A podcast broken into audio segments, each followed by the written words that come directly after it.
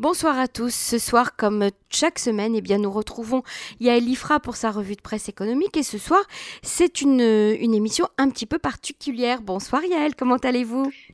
Bonsoir Emmanuel. Alors ce soir, Yael, nous allons euh, essayer de d'élaborer ensemble un plan pratique euh, de dépenses et de train de vie euh, suite à un article paru dans le dans le supplément économique du Yediot Aharonot de la semaine dernière avec une somme d'informations très importante. Donc j'invite nos auditeurs à prendre un papier et un crayon lors de cette émission pour noter tout ce que Yael va nous expliquer ce soir parce que c'est très très important pour notre quotidien et pour notre avenir surtout. Alors Yael, expliquez-nous un petit peu, c'est un, c'est un plan de, de, vie pratique au temps du corona ou, ou post-corona, comment, comment est-ce qu'on peut présenter ça? Oui, alors c'est un article qui est axé euh, essentiellement sur les aspects financiers. Donc c'est pas du tout un article qui va vous expliquer, euh, qui explique comment faire ses courses au supermarché ou euh, où, aller en vacances. Mais par contre, c'était, j'ai trouvé moi-même, j'ai appris une, un, nombre de choses extraordinaires dans cet article qui était vraiment extrêmement fouillé. Donc en fait, il explique toutes les façons de rentabiliser, de rationaliser euh, sa gestion financière euh, sur tous les aspects de la vie. Et c'est particulièrement utile, selon moi, pour tous les auditeurs euh, francophones, pour tous les auditeurs qui sont Olim Hadashim, parce qu'on sait qu'en Israël, l'argent, ce n'est pas simple du tout en raison de la multiplicité des institutions financières qui, en plus, sont différentes de celles que nous connaissons, en raison de nombreux secteurs qui sont privatisés en Israël et qui sont publics en France, comme la retraite, et qui donc rendent les choses très opaques et en raison en particulier euh, de euh, comment on va dire ça, de la bureaucratie sympathique qui fait que bah, on signe des contrats euh, écrits en tout petit sans rien comprendre et qu'après on se retrouve complètement perdu. Alors, et donc cette journaliste a fait de l'ordre d'une façon incroyable. On s'est tous fait avoir d'une manière ou d'une autre euh, depuis le début de notre alias, soit avec un contrat d'assurance, soit avec un contrat d'abonnement téléphonique ou d'abonnement internet. Donc on ne peut pas parler de, euh, de, de, manque de connaissances. On n'y connaît rien. On, on ne comprend rien, et encore plus lorsqu'on on arrive en Israël. Alors, euh, vous, m'avez expliqué, Yael, que c'était justement une liste exhaustive comme ça de, d'éléments et de points euh, euh, très précis. Donc vraiment, on va prendre un papier, un crayon tous, que vous soyez Olé Khadash ou pas, et vous allez voir qu'on va apprendre beaucoup de choses. Alors on vous écoute, Yael. Alors exactement. Donc on va commencer déjà. Donc je conseille pour, euh, pour si on veut véritablement. D'abord, ça s'adresse évidemment aux, personnes qui euh, dont la situation financière a été euh, fragilisée par le corona, mais pas seulement. Mais si par hasard vous êtes en congé sans solde ou vous êtes au chômage et que vous vous demandez où trouver des sous et que vous ne comprenez rien, que vous avez l'impression que tout coûte très cher, ce qui est vrai aussi, je vous conseille de prendre une journée complète euh, pour faire cette espèce de bilan euh, de prendre un papier, un crayon, Internet, euh, évidemment, parce que vous allez avoir besoin de regarder euh, plein de sites et, de, et de vous armer de beaucoup de courage. J'ajouterai même une tablette de chocolat et un bon café pour faire passer la journée. Sans cigarette, hein. on enlève les cigarettes. Évidemment, Emmanuel, ça coûte très cher. Alors, on va commencer déjà par faire une liste euh, de tous les revenus qu'on a et une liste de toutes les dépenses. Bon, les revenus, c'est facile puisque généralement euh, c'est les salaires, euh, mais aussi tous les autres revenus qu'on peut avoir, y compris des revenus immobiliers, des revenus de l'étranger, et la liste de toutes les dépenses, y compris si on a un remboursement de Mashkenta, donc de prêt immobilier, tous les prêts et toutes les dépenses en carte de crédit. Bon, voilà.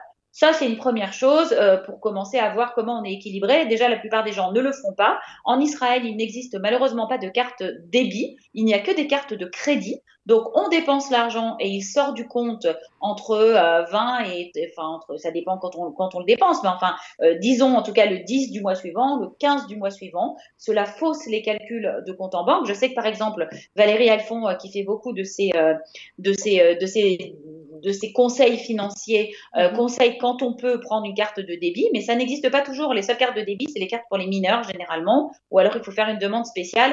Donc toujours bien avoir en tête que le crédit c'est plus tard et que le crédit il faut le rembourser.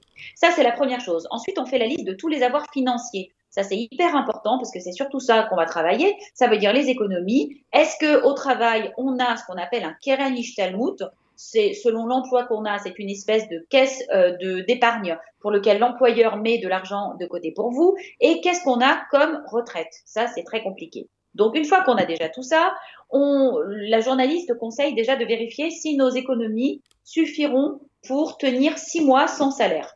Bon, moi je trouve ça un petit peu extrême, sachant que le gouvernement a beaucoup assoupli euh, les mesures de chômage, mais ça vaut le coup de vérifier. Et ensuite, euh, préparer un programme en, imaginant tout ce qu'on peut baisser comme frais. Ça, c'est rien que euh, quelque chose de très général. Ensuite, la chose très importante à faire, c'est de vérifier est-ce qu'on a de l'argent qu'on ignore. Il y a beaucoup de gens en Israël qui ont des avoirs financiers qu'ils ignorent des comptes en banque, euh, des, euh, euh, comptes d'épargne qu'on aurait oubliés. Pour ça, il faut rentrer sur le site du, du ministère des Finances qui s'appelle Har HaKesef. D'accord? Donc la montagne d'argent, Har HaKesef.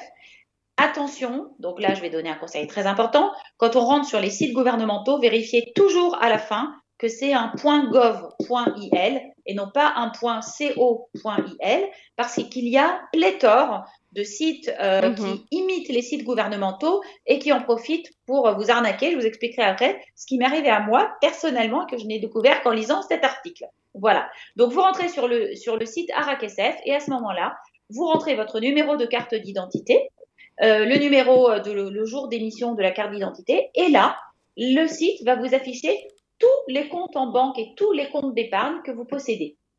Alors peut-être que vous les connaissez tous, mais des fois, on, peut, il est possible d'oublier. Le site conseille aussi, c'est un petit peu moins euh, réjouissant, de vérifier si on a une personne de la famille qui est décédée, personne de la famille proche, ça veut dire père, mère, ascendant, descendant, euh, voilà, euh, de rentrer également son numéro de carte d'identité et à ce moment-là, on vous donnera également éventuellement s'il y avait un compte en banque de la personne décédée et croyez-moi que la banque ne serait pas venue euh, vous dire euh, s'il y a euh, de l'argent qui dort. On estime en Israël aujourd'hui qu'il y a des milliards de shekels qui dorment sur des comptes et les gens ont oublié qu'ils existent en raison de la multiplicité des comptes en banque. Enfin, vous savez très bien.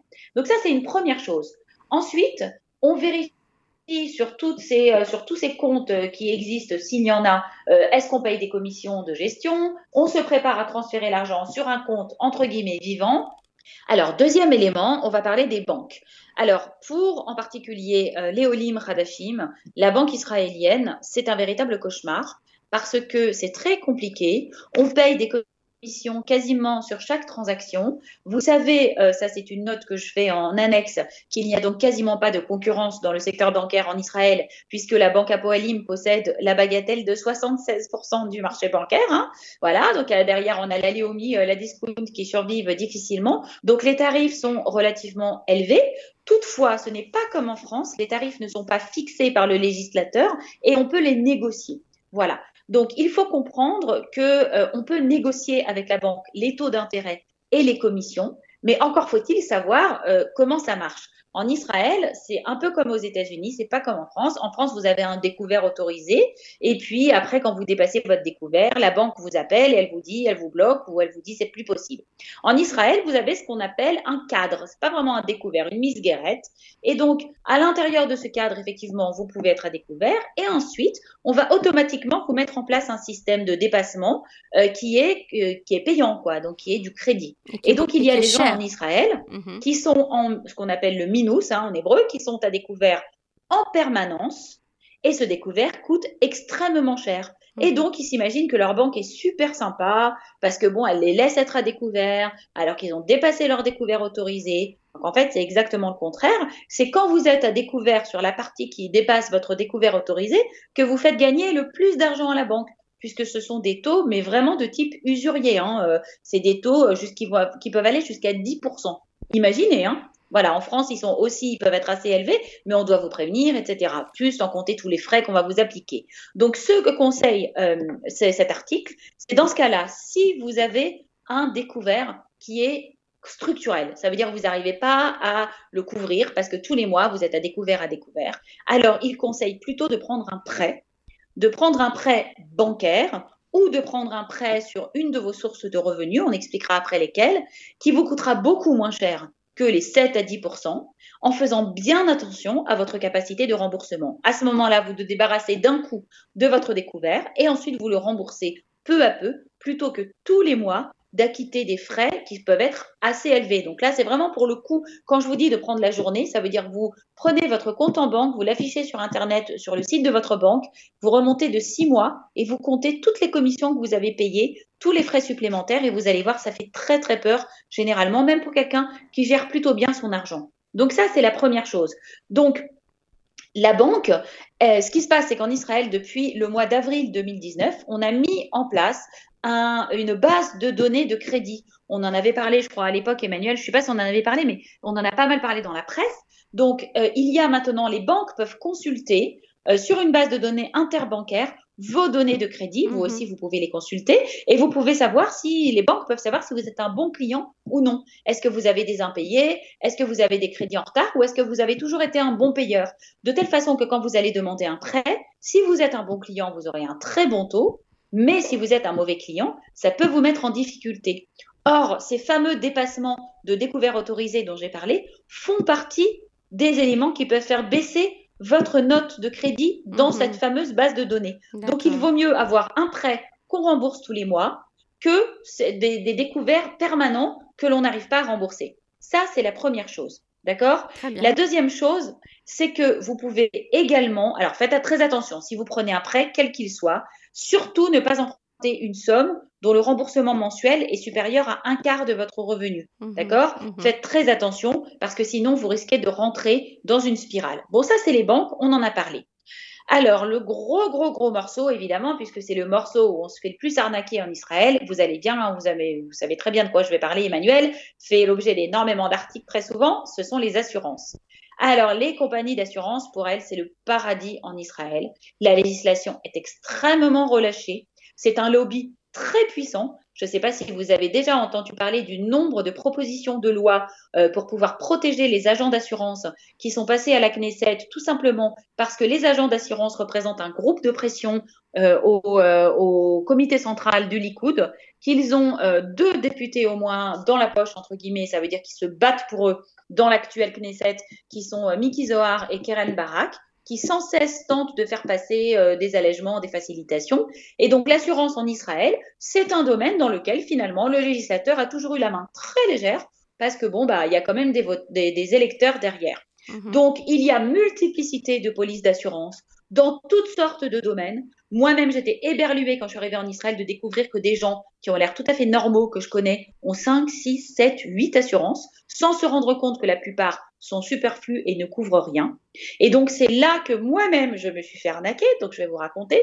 Il faut également, pour vérifier qu'est-ce qu'on a comme assurance et est-ce qu'on a des doublons, rentrer sur le site du, un peu jumeau du ARAKSF du ministère des Finances qui s'appelle AR Habitoire, donc la montagne des, de, l'assurance. OK mhm. Eh bien, quand vous faites sur Google, d'ailleurs, j'ai trouvé même un article sur ce sujet, quand vous faites sur Google AR Habitoire, eh bien, euh, le site du ministère des Finances se trouve en quatre ou en cinquième position. Et vous tombez en premier lieu sur des sites commerciaux qui n'ont rien à voir avec le ministère des Finances, qui, portent le même nom. de rentrer vos... Qui portent le ah, même nom. Bien sûr, absolument, mais avec la, des fins différentes. .co, .il, point, euh, voilà, d'autres pays. Mais en fait, vous ne faites pas attention parce qu'ils font tout ce qu'ils peuvent pour avoir l'air complètement officiel. En plus, ils payent sur Google pour apparaître en premier résultat de moteurs de recherche. Hein. C'est pas la mhm, peine de vous mhm. rappeler que Google n'est donc pas une société à but non lucratif, mais une vaste société publicitaire. Mhm. Euh, j'encourage tous les auditeurs à voir sur Netflix euh, le documentaire euh, sur le sujet, hein, qui s'appelle en français Derrière nos écrans de fumée, qui explique comment on est manipulé par les moteurs de recherche.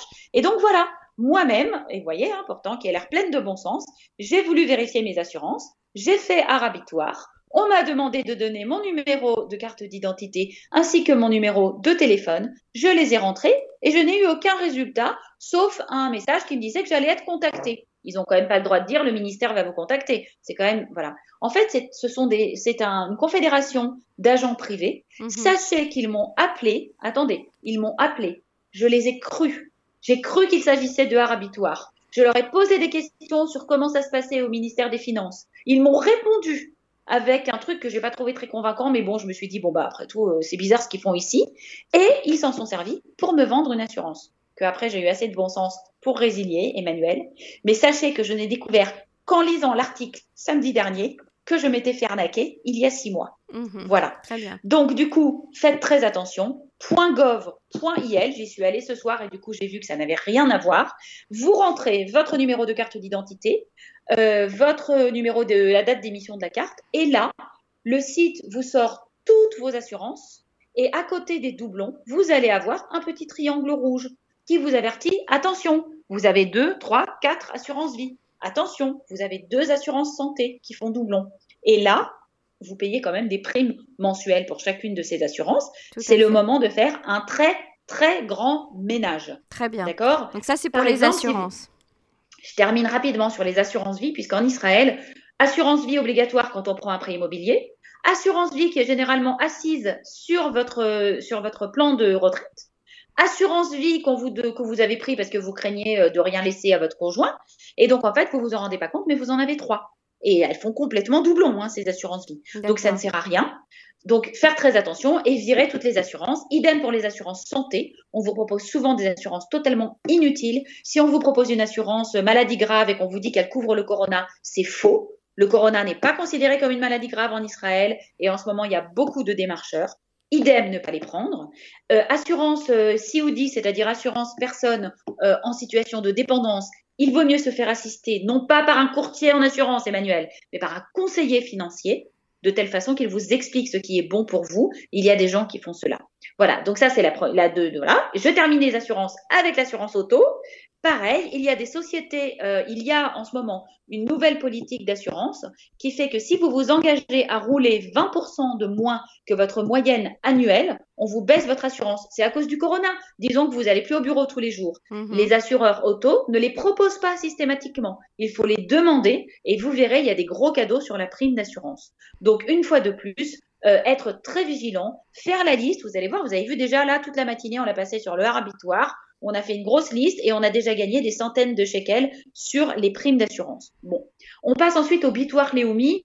Sur le bitoire Léomi, c'est très très court. Il faut simplement rappeler qu'aujourd'hui, le bitoire Léomi permet à beaucoup d'assurés de toucher des allocations en double. D'habitude, le bitoire Léomi n'aime pas du tout qu'on touche deux allocations en même temps. Si on en touche une, il retire systématiquement l'autre. Aujourd'hui, puisqu'il y a le corona, on peut cumuler plusieurs allocations, vérifier tous ses droits très soigneusement. Le bitoire Léomi, je passe vite parce qu'il y a des gens qui parlent français et on peut assez facilement se faire expliquer. Pour les impôts, une petite source assez intéressante, là aussi j'ai appris, 80% des salariés en Israël payent plus d'impôts que ce qu'ils ne doivent payer. Tout simplement parce qu'il y a une différence entre le mode de calcul de votre employeur et le mode de calcul du fisc lui-même. Dans ce cas-là, vous pouvez rentrer pour vérifier si vous avez payé trop d'impôts et pour vous faire rembourser. Jusqu'à six ans de retard. Après, euh, vous savez, si, vous avez un crédit, l'État vous rembourse pendant six ans avec intérêt de 4%. Donc, ça vaut quand même le coup d'essayer. Il y a un site internet qui s'appelle, euh, attendez, je le trouve plus, Filbo, je crois. Euh, je le redirai, je le redirai. Filbo. Euh, sur ce site, vous pouvez, euh, oui, c'est ça, Fibo. Vous rentrez dessus et vous vérifiez si euh, vous pouvez avoir un remboursement. À ce moment-là, ils peuvent vous assister. Ça ne coûte rien du tout. Ils présentent la demande et vous, vous payez 12% de ce que vous aurez gagné uniquement après avoir reçu l'argent. D'accord? Donc ça, c'est très important d'essayer quand même un minimum de voir si on a payé trop d'impôts. Alors, Voilà. Dernière chose, si vous avez un besoin euh, d'argent et que vous ne voulez pas emprunter à la banque et que vous ayez ce qu'on appelle un Keren Ishtalmut. Le Keren Ishtalmut est donc un fonds d'épargne sur lequel votre employeur verse de l'argent tous les mois, vous aussi, mais surtout votre employeur. On peut emprunter sur le Keren Ishtalmut avec un taux très très bas, un taux à 1% environ, jusqu'à 80% de l'argent qui se trouve euh, à des conditions donc, donc très faciles. Cependant, l'article conseille d'éviter quand même de prendre tout l'argent qu'on a parce qu'une fois que voilà, on, tous les avantages fiscaux qui sont liés à ce Keren Ishtalmut disparaissent dès qu'on le casse entre guillemets. C'est un peu comme un livret d'épargne. Et puis surtout, c'est une source financière dont les Israéliens se servent pour fêter, euh, pour fêter des mariages, euh, pour des dépenses imprévues. Donc évitez d'y toucher. Ensuite, dernière chose quasiment, on a presque terminé, la retraite. Alors, la retraite, c'est particulièrement compliqué, ça mérite une émission complète, mais simplement, ce que conseille l'article, c'est d'envoyer un mail à la société qui gère votre retraite et de vérifier quelles sont les assurances qui sont comprises. Si le harabitoire, vous n'avez pas fait le harabitoire déjà, vous verrez que vous avez très souvent une assurance vie, une assurance perte d'activité. Donc vérifiez qu'il n'y a pas de doublon. Vérifiez avec votre fonds de retraite quels sont les frais de gestion qu'il prend, parce que cela peut enlever jusqu'à jusqu'à 10% de votre retraite finale. Les frais de gestion sont très élevés, ils viennent mhm. s'impacter et sur les frais courants et sur la totalité de la somme qui s'est déjà accumulée, qui donc mhm. représente votre capital retraite. Donc c'est très important de savoir. Et vous pouvez, il y a des sites de comparaison. Idem, je donnerai l'adresse d'un site sur ma page Facebook euh, quand, je partagerai l'article.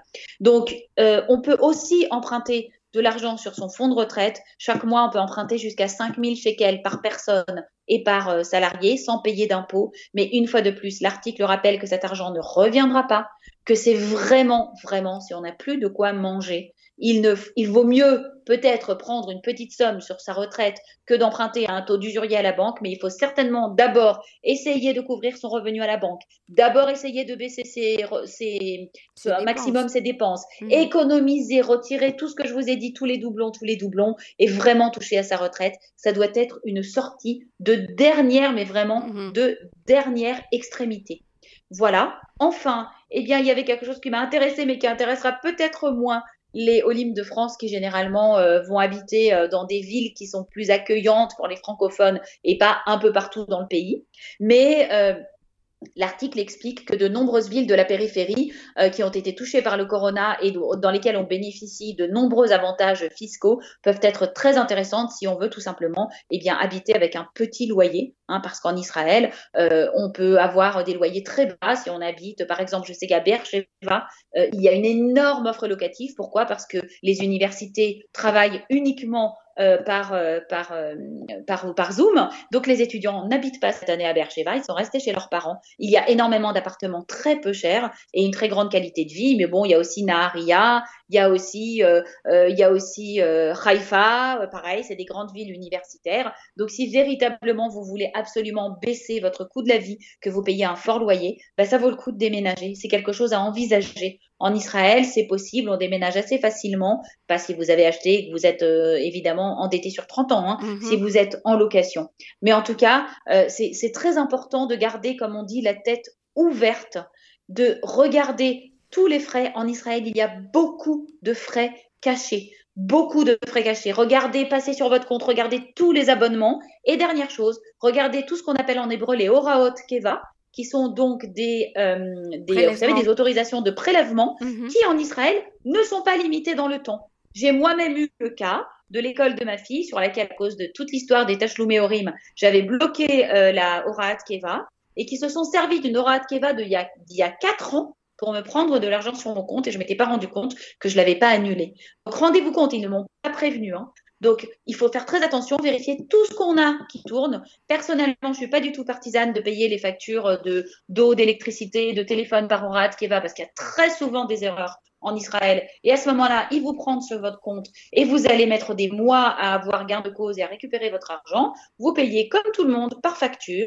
La facture arrive, vous la payez, vous vous organisez simplement, vous faites un virement. On peut payer sur Internet en cinq minutes. Moi, c'est ce que je fais. Et ça évite que euh, le compte soit ponctionné. Mais ça veut dire que tous les abonnements aujourd'hui où on nous demande notre carte de crédit, euh, etc., on refuse, on leur dit qu'on préfère payer euh, euh, à réception de facture? Alors non, pas pour les petits abonnements, ça c'est pas possible, ça c'est ils ne le permettent pas. Je veux mhm. dire la télé, l'internet, etc. Enfin si c'est permis, mais ça peut être galère. Par contre pour l'eau, pour l'électricité et pour le gaz, qui sont des qui sont liés à votre consommation, qui sont périodiques et qui sont mhm. basés sur des évaluations. N'oubliez pas qu'en ce moment avec le corona, sachez que les relevés de compteurs ne sont pas du tout faits avec la même fréquence. Et donc ils vont se baser sur la consommation de l'année dernière. Et donc peut-être que vous avez une consommation très différente, peut-être que voilà. Donc ça vaut vraiment le coup donc, toutes ces factures-là, de les payer à réception. Eau, électricité, gaz, Arnona, oui ou non? Euh, Arnona, euh, non, parce que l'Arnona, elle est prévisible, on la connaît, euh, elle mhm. est fixe. Voilà. Moi, je préfère la payer aussi d'un coup, parce que comme ça, l'argent, je préfère le placer ou savoir qu'il est là sur un compte. Et puis après, je paye toute mon Arnona d'un coup. Mais après, ça, c'est chacun, chacun fait comme il veut. Mais par contre, surtout important, regardez votre compte en banque, prenez un petit carnet, un crayon. Moi, je me suis installée sur mon téléphone un petit logiciel de gestion euh, euh, de, budget qui me permet de voir en temps réel combien je dépense sur ma carte de crédit et de savoir où j'en suis, parce que des fois, quand c'est débité le 15 du mois suivant, on se rend compte qu'on arrive à des sommes colossales, tout simplement parce que ça descend pas du compte. Soyez conscient de ce que vous, de ce que vous dépensez, faites attention, et pendant un mois, ça c'est Valérie aussi qui le conseille, elle a tout à fait raison, pendant un mois, notez ses dépenses au quotidien, tous les jours, même les trucs, les toutes petites choses, permet d'avoir une sorte de boussole et de savoir combien on dépense et puis après, euh, pour apprendre à faire ses courses, ça c'est encore autre chose, mais ce n'était pas ce soir. Sur l'appli des, des, banques euh, en général, enfin aujourd'hui, on a justement euh, ce petit graphique qui apparaît lorsqu'on ouvre l'appli, qui nous dit, eh ben, vous voulez connaître vos dépenses de ce mois. Alors ce mois-ci, vous avez dépensé tant en carte de crédit, tant en prélèvement automatique, tant en dépenses, en, cash que vous avez euh, tiré du, du, casse-pommade, de la machine à billets. C'est aussi très pratique d'utiliser ça et de vérifier effectivement tous les mois, les changements qu'on a pu faire et les, et les, et les et rééquilibrer en fait nos dépenses. Tout à fait. Yael, vous n'avez pas... Juste en ne regardant pas, juste en ne regardant pas la partie juste en dessous de l'écran qui dit vous voulez un prêt tout de suite de 10 000 shekels, téléphonez à tel numéro. Voilà, tout à fait. ce que je voulais dire. Yael, vous n'avez pas, euh, euh, vous n'avez pas parlé des mashkanta, des mashkanta c'est-à-dire des prêts, des crédits immobiliers. Il n'y avait rien de spécifique, de particulier à vérifier? Si, en fait, euh, l'article en parlait aussi assez rapidement en disant que c'est assez difficile de renégocier une mashkenta en Israël. Euh, parce que la situation est rigide et comme j'ai dit, il n'y a pas de concurrence. Moi-même, j'ai essayé de faire l'année dernière et le courtier que j'avais consulté m'a dit que ça servait à rien parce que parce que tous les prêts sont tous les prêts sont à peu près au même taux. Euh, ce qu'on conseille, cependant, surtout ce qu'on ne conseille pas, c'est vrai que j'ai passé sur ce passage-là parce que je me suis un peu dépêchée. Surtout, surtout, surtout, ne pas geler votre mashkenta et ne pas la repousser si vous pouvez l'éviter. C'est vraiment aussi une dernière extrémité. Mhm. Ça, on en a parlé plusieurs fois, Emmanuel. Hein. Tout à fait. On a dit non seulement c'est pas gratuit. Mhm. Voilà, non seulement c'est pas gratuit mais c'est très cher. C'est pas du tout, euh, on va le payer en termes de, de, euh, de, taux d'intérêt supplémentaire, et puis ça vient se cumuler sur les remboursements. Donc si on a encore 30 ans à rembourser, à la limite, mais s'il reste peu d'années, ça peut faire très mal un an de Mashkenta, plus les intérêts à repousser. C'est vraiment en dernière extrémité. Donc, surtout, ne pas geler la Mashkenta si on peut l'éviter. Le but de tout ce que je vous ai expliqué ce soir, c'est de faire la chasse aux faux frais c'est d'essayer d'aller chercher là l'argent qui sort de votre poche sans aucune nécessité et qui va dans la poche de quelqu'un d'autre qui n'en a de toute façon probablement pas du tout besoin.